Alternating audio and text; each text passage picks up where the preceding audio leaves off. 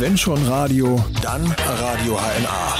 Der Dokumenta-Geschäftsführer Bernd Leifeld hat heute mitgeteilt, dass die Kommission am Wochenende erstmals in Kassel tagt. Es geht um die Dokumenta-Kommission und Bernd Leifeld ist jetzt bei uns am Telefon. Erstmal einen schönen guten Tag. Guten Tag. Herr Leifeld, erstmal vielleicht die Frage, hier ist äh, die Rede von einer Findungskommission. Was können wir uns denn darunter vorstellen? Ja, die Besonderheit bei der Dokumenta besteht darin, dass die künstlerische Leitung von künstlerisch versierten Fachleuten gewählt wird und nicht von den Mitgliedern des Aufsichtsrates. Das ist eine Besonderheit. Der Aufsichtsrat der Documenta GmbH, der ja aus Mitgliedern der Stadt und des Landes besteht, gibt an eine Findungskommission, an eine internationale Findungskommission ein wesentliches Recht ab, nämlich das Recht, Personal zu berufen. Mhm. Und diese Findungskommission hat den Auftrag, eine Person zu finden, die in, die in der Lage sein wird, die Documenta 14 im Jahre 2017 zu leiten.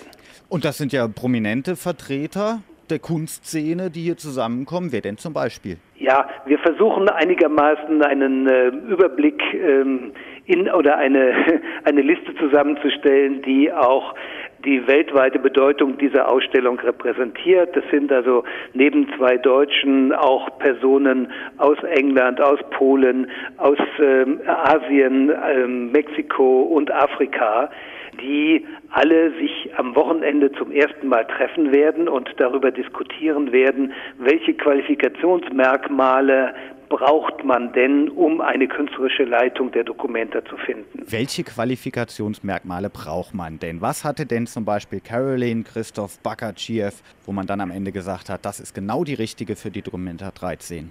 Die Frage ist so einfach nicht zu beantworten. Ähm, das ist ein, ein Gegenstand jetzt einer langen, langen Überlegungsphase, die jetzt beginnt.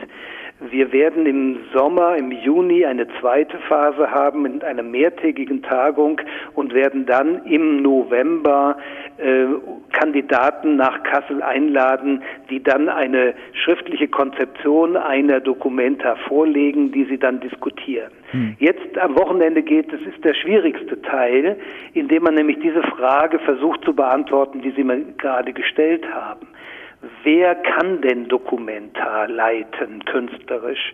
Welche Merkmale sind erforderlich? Gibt es mehr Fragen in Richtung der Kunstbewältigung? Man muss eine Übersicht über die Kunst auf dieser Welt haben. Man muss sicherlich auch in der Lage sein, ein so großes Schiff leiten zu können, mit vielen Menschen zusammenarbeiten können in, im Team.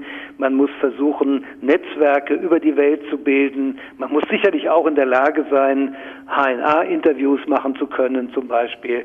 Äh, das sind unterschiedliche Qualifikationsmerkmale, die wir in dieser internationalen Kommission, die sich untereinander nur punktuell kennt und zum ersten Mal in dieser Zusammensetzung sich findet, dann herausarbeiten werden. Haben Sie einen Favoriten, Herr Leifeld? Ich habe natürlich überhaupt keinen Favoriten, weil die Dokumenta muss immer für Überraschungen gut sein und wir haben ja in der Geschichte der Documenta sehr spannende künstlerische Leiter gehabt, die von der Papierform her gar nicht in Frage gekommen wären, wenn man so eine Frage in einem so frühen Zeitpunkt gestellt hätte.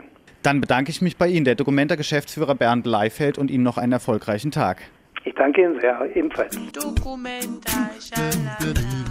Alles klar, es ist Dokumenta. Viele Kunstwerke sind da, wo vorher noch keines war. Leider nur alle fünf Jahre Dokumenta. Bei Radio HNA.